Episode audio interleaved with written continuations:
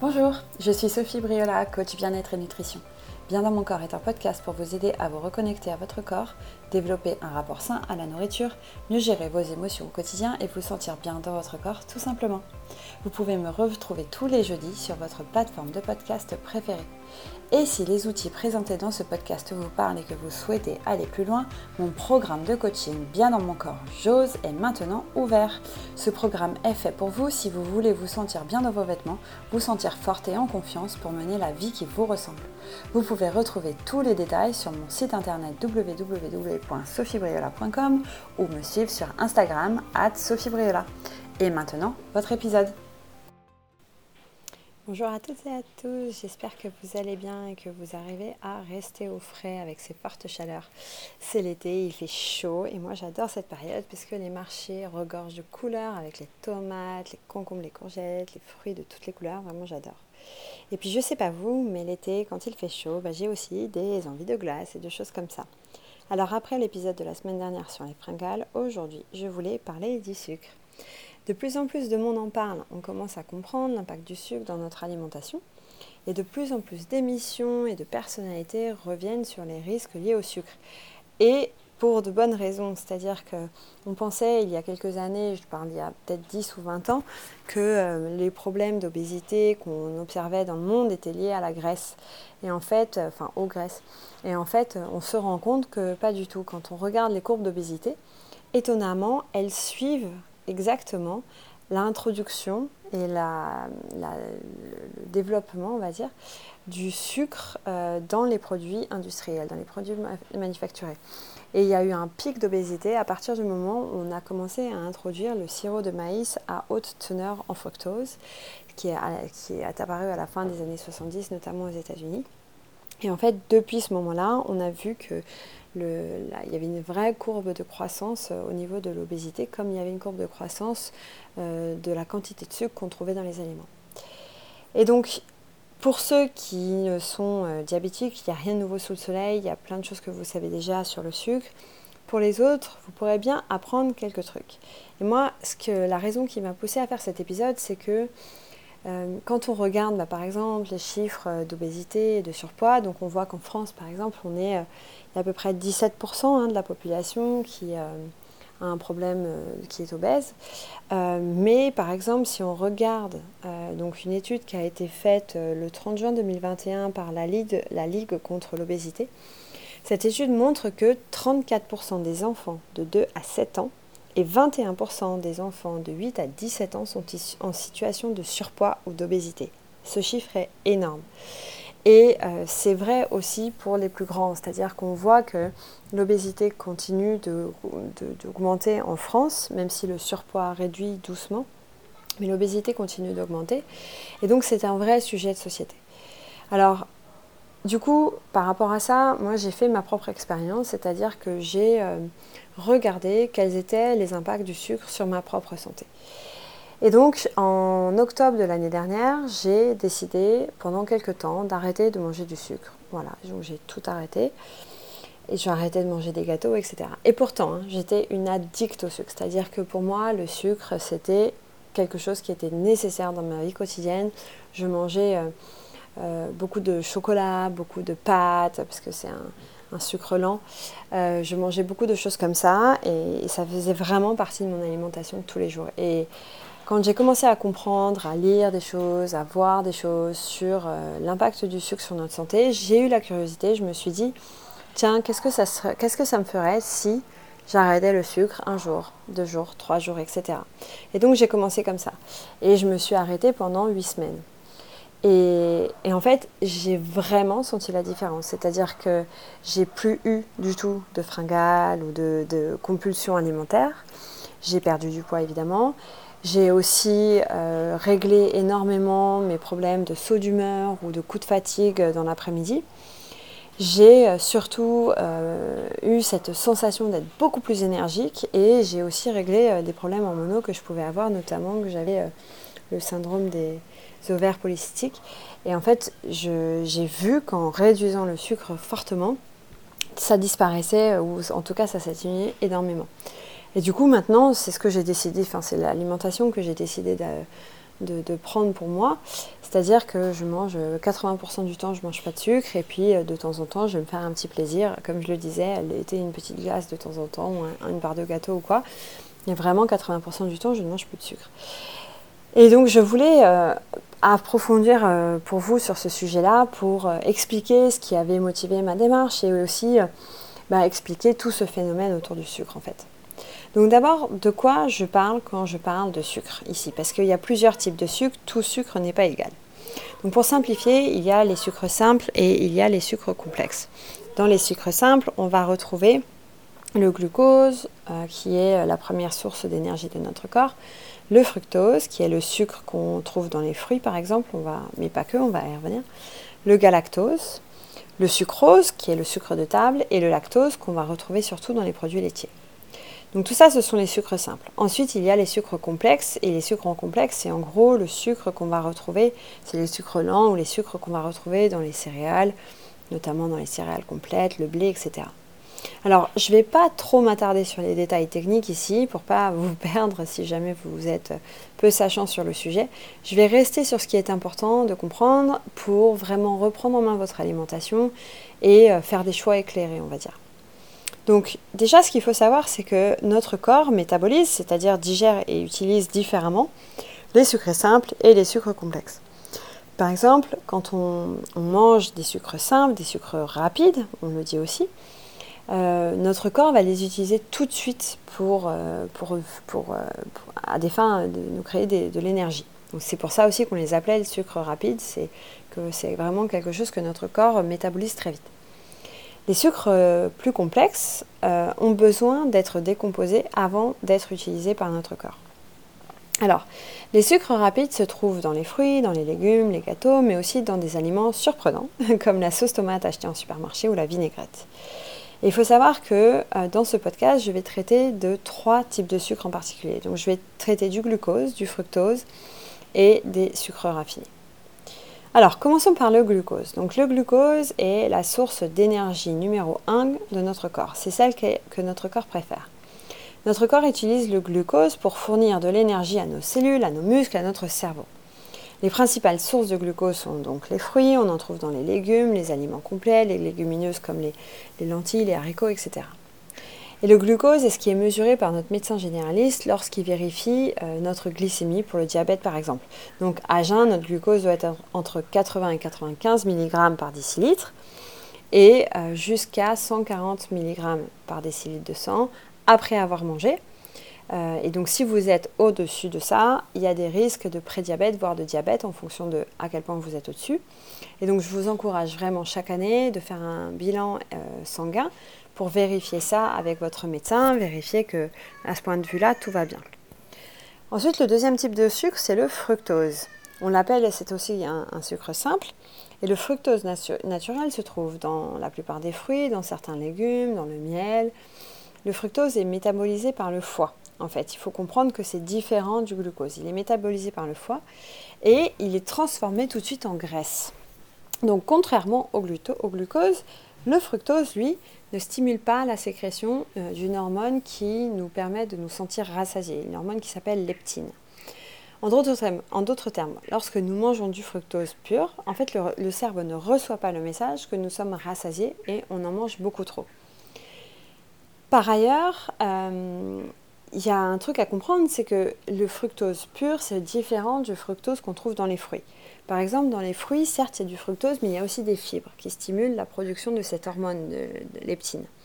Et donc, on ne peut pas manger beaucoup, beaucoup de fruits parce que finalement, à un moment, notre ventre il va nous le dire on, on a assez mangé, ça suffit. En revanche, comme il n'y a pas de fibres dans le jus d'orange, notamment le jus d'orange qu'on achète en supermarché, finalement, hop, on va boire un verre de jus d'orange, et puis on va en boire un deuxième, un troisième, etc. Et on va jamais avoir cette impression de bon, j'en ai, ai bu assez. On a un peu cette impression qu'on pourrait en boire, en boire, en boire, et finalement qu'on ne s'arrête pas. quoi.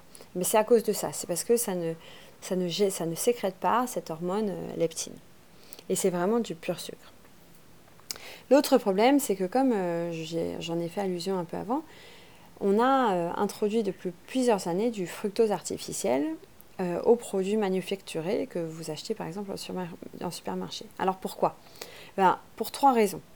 Un, il ajoute un bon goût, ce sucre. donc quand vous achetez votre sauce tomate ou votre vinaigrette, etc., d'avoir un peu une note sucrée, ça ajoute un bon goût. Deuxièmement, ça crée de l'addiction. Et donc, si vous en mangez de ces produits-là, il y a des chances que vous allez vouloir en remanger. Il faut savoir que le sucre est 8 fois plus addictif que la cocaïne. Alors certes, c'est une stat basée sur euh, une étude faite sur des souris, euh, mais on le sent intuitivement, c'est-à-dire que quand on mange du sucre, on a envie d'en manger encore plus. Donc on sent, même si ce n'est pas 8 fois chez l'humain, on sent qu'il y a quand même cette addiction qui est très forte et le sucre, c'est vraiment une drogue. Et donc finalement, euh, quand on achète les produits avec du sucre, eh ben, évidemment que les personnes, les industriels qui produisent ces produits-là, ben, ils trouvent leur compte parce qu'on va en vouloir de plus en plus de leurs produits. Et enfin, la troisième raison, c'est que ça augmente la durée de conservation sur les rayons. Et donc, le principal type de fructose artificielle produit, c'est comme je vous le disais tout à l'heure, le sirop de maïs à haute teneur en fructose. Donc, je vous ai parlé du glucose, j'ai parlé du fructose, et maintenant j'aimerais parler des sucres raffinés. Alors, les sucres raffinés, c'est quoi? Ce sont les céréales dont, à qui on a, auxquelles on a retiré le son et le germe. Et ce sont ces parties des céréales en fait qui contiennent les fibres, les antioxydants, les minéraux, les vitamines présents dans les céréales. Et donc quand on retire le son et le germe des céréales, finalement on retire toutes les valeurs nutritionnelles des céréales. Et ce qui va rester, ça va être juste euh, un truc un peu banal que le corps va métaboliser très très facilement parce que ben il n'y a rien à a rien à en retirer si vous voulez. Donc les sucres raffinés, ça inclut quoi? Ça inclut les pâtes blanches, la farine blanche, la pâte à pizza, les pâtisseries, les desserts, etc. Donc c'est quoi le problème avec le sucre? Alors tout d'abord, je voudrais rappeler que c'est normal, en fait on a été conçu comme ça, on a été conçu pour rechercher le sucre. Parce que en fait nos ancêtres, quand on était dans les cavernes, nos ancêtres quand ils trouvaient du sucre, ça augmentait leur chance de survie. Donc c'est pour ça qu'on euh, n'a pas de mécanisme d'arrêt pour le sucre en fait. C'est que lorsqu'on trouvait du sucre dans la nature, donc par exemple du miel, du sirop d'érable, etc., enfin des choses comme ça, et eh ben finalement on en mangeait, on en mangeait, on en mangeait, et euh, on stockait, donc notre corps le stockait en graisse, et puis ça nous, permet de ça nous permettait de faire face aux euh, moments de famine qui allaient se produire plus tard notamment pendant l'hiver. Et donc, euh, comme nos ancêtres ont survécu grâce à ça, c'est un truc qu'on a gardé en tant qu'humain. Donc, c'est un phénomène tout à fait humain, tout à fait physiologique et normal de rechercher le sucre. L'autre chose que je voulais dire là-dessus, c'est que, encore une fois, le sucre naturel présent dans les fruits et légumes n'est pas vraiment le cœur du problème, que je traite aujourd'hui. Parce que quand nous mangeons ces aliments-là, encore une fois, ils contiennent des fibres, des vitamines, des minéraux qui aident à stabiliser les niveaux de glucose dans notre corps et qui donc euh, ne vont pas nous impacter de la même manière. En fait, le vrai, vrai, vrai problème, c'est le fructose artificiel et les sucres raffinés. Alors pourquoi ces deux-là sont un problème? Il y a plusieurs raisons à ça. Donc le premier problème, c'est que euh, ces deux types de sucres impactent fortement notre glycémie dans le sang. Alors, il y a une femme que j'aime beaucoup qui euh, sur Instagram se fait appeler euh, Glucose Goddess et qui a récemment sorti un livre qui s'appelle The Glucose Revolution ou la Faites votre révolution glucose en français, je crois. Et en fait, elle a un appareil pour euh, mesurer l'impact de ce qu'elle mange sur sa glycémie. Et en fait, ces graphes, donc son appareil sort des graphes et ces graphes sont hyper parlants. Donc je vous encourage vraiment à l'ajouter sur Instagram si vous êtes sur ce réseau social. Parce que c'est vraiment, c'est visuel, quoi, on le voit. Donc si vous mangez par exemple une part de gâteau, vous allez voir que votre glycémie dans le sang va augmenter hyper fortement. Et comme le corps n'aime pas les déséquilibres, donc on veut toujours être à la même température corporelle, on veut toujours le même taux d'acidité dans le corps, on veut toujours le même taux de sucre dans le sang, et, comme, et, donc quand on mange quelque chose de très sucré, ce qui se passe, c'est que bah, notre glycémie augmente forcément. Et donc notre corps, ce qu'il fait, c'est qu'il génère et sécrète de l'insuline. Et l'insuline, elle, elle est en charge, c'est une hormone qui est en charge de retirer le sucre dans notre sang et de l'amener ce sucre à nos cellules. D'accord? Et donc en fait, quand, euh, notre, euh, quand on mange quelque chose de très sucré, notre glycémie augmente très fortement. Donc le corps sécrète beaucoup, beaucoup, beaucoup d'insuline pour faire descendre très rapidement le taux de sucre dans le sang. Et c'est à ce moment-là, quand ça descend, qu'on va ressentir ce coup de pompe ou ce moment de fatigue. Donc souvent euh, une à deux heures après déjeuner.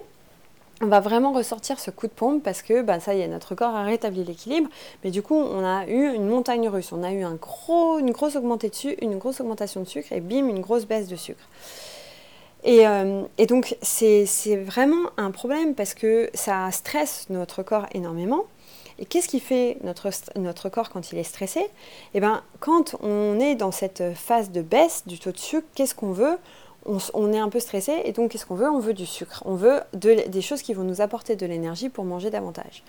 Et donc hop, on va être amené à manger du sucre. Moi, je m'étonnais de euh, quand je, avant de connaître tout ça, je m'étonnais euh, de, la chose suivante, c'est que je mangeais un plat de pâtes par exemple à midi, un plat de pâtes pur sans rien dedans, avec que du parmesan. Et en fait, je me rendais compte que deux heures après seulement, j'avais faim. J'avais faim et j'avais envie de gâteaux, j'avais envie de chocolat, j'avais envie de choses comme ça. Et je comprenais pas, parce que pour moi, les, les pâtes étaient quand même assez, un plat assez consistant, surtout que je prenais une bonne assiette. Et derrière, j'avais quand même faim. Mais en fait, c'était lié à ça. C'est que les pâtes que je mangeais, comme je les mangeais toutes seules, sans viande, sans légumes, sans rien, eh ben, mon taux de sucre dans le sang augmentait fortement. Et puis euh, derrière, ben, j'avais une grosse baisse de mon taux de sucre. Et hop, j'avais envie de manger de nouveau. Donc c'est vraiment un cercle hyper vicieux parce que finalement le sucre appelle le sucre. Il y a un autre truc dont j'aimerais parler, c'est l'index glycémique. Euh, donc l'index glycémique, c'est quoi? C'est qu'en gros, on a attribué un nombre, un, nombre aux aliments. C'est-à-dire qu'on va mesurer, on va regarder chaque aliment, comment il va impacter notre glycémie. Et donc si par exemple un aliment a beaucoup de sucre mais qui a aussi des fibres, etc., il va impacter beaucoup moins notre glycémie qu'un aliment qui ne contient que du sucre. Et donc, plus l'index glycémique est élevé, plus ces aliments contiennent du sucre et plus ces aliments vont avoir un fort impact sur notre glycémie à nous. Et plus ça va nous demander, ça va demander à notre corps de travailler dur pour rétablir l'équilibre. Et plus, vous l'avez compris, l'index glycémique est faible, et moins notre corps va être impacté, et plus ça va être facile de maintenir l'équilibre. Donc ça, c'est hyper important à comprendre parce que finalement, on use notre corps à force de faire des hauts et des bas. Si euh, vous mangez beaucoup de sucre d'un coup, qu'ensuite vous baissez, qu'ensuite vous remangez beaucoup de sucre d'un coup, qu'ensuite vous baissez, en fait, votre corps travaille dur en permanence. Et ce que ça fait, c'est qu'à un bout d'un moment, en fait, votre corps il commence à s'essouffler. Et c'est comme ça qu'on commence à résister à l'insuline ou que l'insuline est moins efficace pour retirer le sucre qu'on a dans le sang. Et c'est comme ça qu'on peut devenir prédiabétique ou diabétique. Donc c'est vraiment quelque chose à regarder. Euh, et au-delà de ça, de toute façon, enfin, je veux dire, manger beaucoup de sucre, c'est, euh, ça impacte notre foie, ça impacte, euh, on va le voir après, mais ça a beaucoup d'impact d'un point de vue santé. Et donc c'est vraiment quelque chose à, au, moins, il faut en être conscient, quoi, que ça fonctionne comme ça. Après, c'est un choix, mais au moins en être conscient. Alors le deuxième problème, donc ça c'était le premier problème, l'impact que ça avait sur notre corps et notamment à quel point ça le faisait travailler. Le deuxième problème, c'est que finalement aujourd'hui on mesure assez peu la quantité de sucre qu'on mange, justement parce que euh, les industriels ajoutent du sucre dans les produits manufacturés. Et donc finalement, Parfois, on achète des, aliments en pensant bien faire. Euh, il n'y a pas si longtemps, quelqu'un me disait Ah bah tu vois, j'ai pris ces gâteaux-là parce que euh, c'est du, euh, du riz complet. Enfin, c'était des gâteaux de riz complet avec une fine couche de chocolat noir. Donc, chocolat noir, riz complet, on se dit c'est OK. Et puis en fait, quand on regarde l'étiquette, ben non, c'est pas OK parce que le nombre, la quantité de sucre dans ces chocolats est équivalente à la quantité de sucre qu'on va retrouver dans des cookies industriels, etc. Et donc sous, sous couvert d'acheter quelque chose de sain, parce que c'est des, ça ressemble pas à des cookies, mais c'est des gâteaux de riz, mais en fait c'est pas du tout euh, plus sain qu'autre chose. Donc je vous invite vraiment à prendre aussi conscience de ça si vous n'en avez pas conscience, c'est que vous retrouverez des sucres ajoutés dans les biscuits, dans les gâteaux qu'on achète bien sûr, mais aussi dans la sauce tomate, la vinaigrette, les bouillons de poulet, le vinaigre balsamique, certains yaourts. Donc si vous achetez par exemple des yaourts aux fruits, c'est une catastrophe le sucre qu'il y a là-dedans, le vinaigre balsamique, les, barres céréales, la sauce barbecue, les céréales du petit déjeuner et même euh, les muesli, etc. qu'on pense acheter parce que ça va être bon pour notre santé, je vous invite à regarder toujours la ligne des ingrédients et notamment la ligne du sucre. Donc c'est euh, vraiment quelque chose auquel il faut prendre conscience parce que même si on pense ah ok c'est bon j'ai arrêté de mettre du sucre dans le café, donc j'ai vraiment baissé mes niveaux de sucre. En fait, peut-être pas, parce que vu que vous mangez des choses qui sont à forte teneur en sucre et pas dans du bon sucre, ça peut vous impacter parce que vous pouvez potentiellement en fait manger beaucoup beaucoup de sucre. Les, recommandations là-dessus en termes de consommation journalière de sucre se rejoignent un peu. Donc les recommandations pour un adulte par jour, c'est en gros 30 grammes de sucre. Plutôt 8 à 12 grammes pour les enfants. Mais en 2019, par exemple, on estimait qu'en moyenne, un Américain mangeait 126 grammes par jour de sucre, un Allemand 102 grammes, un Australien 95 grammes et un Français 56 grammes. Alors vous allez me dire, mais c'est bon, nous les Français, on est hyper bons là-dedans, c'est quand même deux fois plus que les recommandations. Alors, donc ça c'est le deuxième impact, le fait qu'on mange beaucoup plus de sucre qu'on pensait. Le troisième, euh, le troisième problème, c'est, comme je le disais un peu avant, c'est l'impact sur notre santé. Parce que, étant donné que nous mangeons beaucoup plus de sucre qu'avant et que notre corps n'a pas forcément ce mécanisme d'arrêt pour le fructose pur, ce qui se passe, c'est que euh, quand on mange beaucoup de sucre, on, travaille, notre corps travaille vraiment beaucoup pour éviter euh, qu'on ait trop de sucre dans le sang. Et ça peut avoir des conséquences hyper graves. Ça peut euh, augmenter notre pression artérielle et évidemment les, risques accrus de maladies cardiovasculaires, évidemment les risques d'obésité, de diabète, les risques d'asthme. Si vous avez de la chute de cheveux aussi, ça peut être dû à ça. Bon, on le sait, les caries, les sauts d'humeur, euh, probabilité accrue de déficit de mémoire et d'Alzheimer. Donc ils ont, euh, il y a plusieurs études qui commencent à montrer que euh, manger beaucoup de sucre aggrave ou augmente les risques d'avoir Alzheimer. Ce n'est pas une cause directe, mais ça augmente forcément les risques. Ça perturbe aussi notre microbiote. Donc la microbiote intestinale, c'est les bonnes bactéries ou les bactéries qu'on a dans le ventre et qui, nous, qui servent à nous protéger. Il faut savoir qu'on a beaucoup plus de bactéries, je crois qu'on a des milliards et des milliards de bactéries. Euh, on a beaucoup plus de bactéries que de cellules, que de gènes dans notre corps. Donc c'est elles qui nous protègent, qui, font notre système immunitaire finalement. Et si vous nourrissez les bactéries qui ne sont pas bénéfiques pour nous protéger, ce qui va se passer, c'est que vous allez être beaucoup plus fragile et vous allez attraper beaucoup plus de maladies que euh, si ce sont les, les, bonnes bactéries qui sont nourries.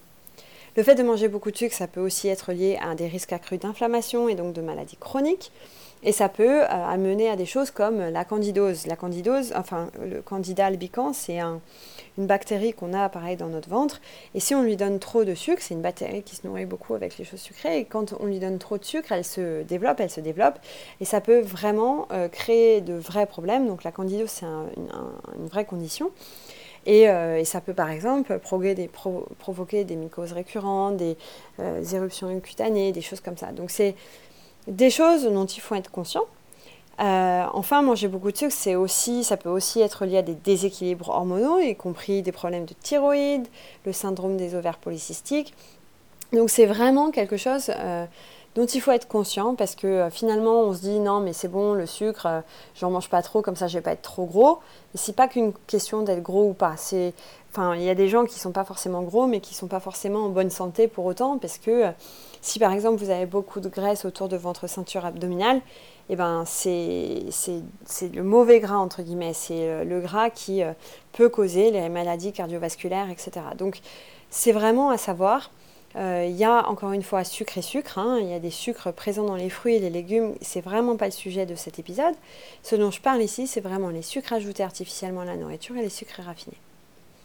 Donc je vous, ai dit tout ça, maintenant vous êtes complètement incollable sur ce qu'est le sucre et comment notre corps le métabolise, le métabolise et les risques associés. Mais maintenant, vous vous demandez peut-être, ok, bah, je fais quoi? Alors, il existe différentes stratégies que vous pouvez adopter. Tout dépend en fait de jusqu'où vous voulez aller. Moi, je vais vous en donner quelques-unes et après vous choisirez. Donc, la première chose, comme toujours dans tout ce que je vous dis, la première chose, c'est la prise de conscience. La prise de conscience à deux niveaux. Premièrement, la prise de conscience sur votre relation au sucre. C'est-à-dire que avant de faire quoi que ce soit, notez l'impact que votre consommation de sucre a sur votre quotidien. Comment vous vous sentez 30 minutes après avoir mangé des aliments riches en sucre? Puis deux heures après Est-ce que vous avez plus de fringales? Est-ce que vous avez des sauts d'humeur, des coups de fatigue?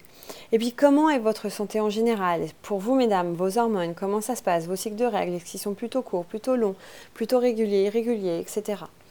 Et puis au cours des prochains jours, voilà, juste noter les impacts que euh, la consommation de sucre peut avoir sur vous. Euh, la deuxième prise de conscience ou la deuxième chose dont il faut être conscient, c'est euh, la quantité de sucre que vous achetez. Donc la prochaine fois que vous achetez quelque chose, du yaourt, des gâteaux, etc., juste regardez l'étiquette, la partie don sucre, et voyez combien il y a de sucre dedans. Est-ce qu'il y en a 20, 40, 50 grammes pour 100 grammes? L'idée, c'est d'essayer de cibler des aliments qui ont entre 8 et 10 grammes par 100 grammes de sucre, pas plus. Alors pour les enfants, euh, pour être moi-même maman, c'est très difficile de trouver des gâteaux qui ont si peu de teneur en sucre. Donc euh, si vous devez acheter des gâteaux pour vos enfants, essayez de au moins trouver des trucs en dessous de 18 ou de 20 grammes de sucre pour 100 grammes euh, de gâteau. Donc ça, c'est la prise de conscience. Ensuite, la deuxième chose, c'est de réduire la consommation de boissons sucrées. C'est de loin la plus grande source de sucre ajouté. Tout ce qui est soda, boissons énergisantes, jus de fruits, toutes ces boissons-là, ça regorge de sucre ajouté. Donc je vous invite vraiment à remplacer ça par de l'eau, de l'eau de coco, de l'eau pétillante avec du jus de citron naturel, de la kombucha, du thé vert, ou voilà, juste de l'eau. Et en fait, il y a vraiment des alternatives qui peuvent être bonnes et avec lesquelles on peut prendre autant de plaisir finalement que euh, le coca, etc. La troisième chose, c'est euh, le, mouvement en fait, de bouger.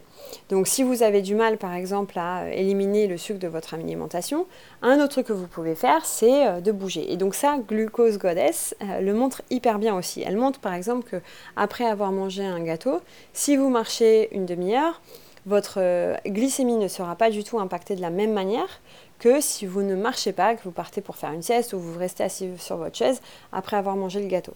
Donc l'idée c'est de manger dans les 30 minutes.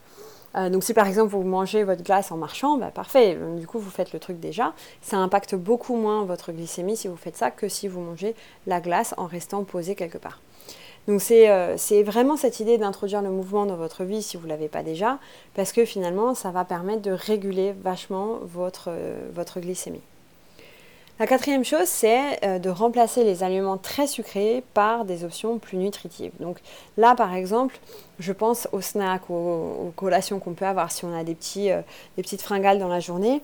Au lieu de manger des gâteaux, des choses comme ça, plutôt de les remplacer par des noix, des fruits entiers ou même du popcorn. Le popcorn est en fait une bonne chose, c'est un très très bon snack. Évidemment, pas le popcorn au caramel, mais euh, voilà, le popcorn tout court, c'est vraiment un super snack. Et puis pour le dessert, vous pouvez opter pour des options qui contiennent des fruits, donc je sais pas, des tartes, euh, tartes aux fruits, etc. Parce qu'au moins, avec le fruit, vous avez les fibres.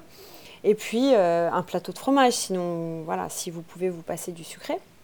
Et puis pendant vos repas, bah, essayez de remplacer les glucides raffinés comme le riz blanc, les pâtes blanches, etc. par des céréales complètes, donc du riz complet, des, des pâtes complètes ou bien du millet du boulgour, euh, voilà, d'autres choses. Parce que euh, finalement, ce sont des sucres euh, complexes, mais donc ce qui veut dire qu'ils mettent beaucoup plus de temps pour être métabolisés par votre corps, et donc ils impactent votre glycémie de façon moins forte parce que votre corps a besoin de temps justement pour le digérer, si, vous, si vous me comprenez. Donc ils ne provoquent pas les mêmes pics de glycémie que les sucres simples. Enfin, la dernière chose, c'est d'éviter les plats préparés si vous le pouvez, parce que ceux-ci sont en général hyper riches en sucre et en sel d'ailleurs, sans que vous en soyez conscient.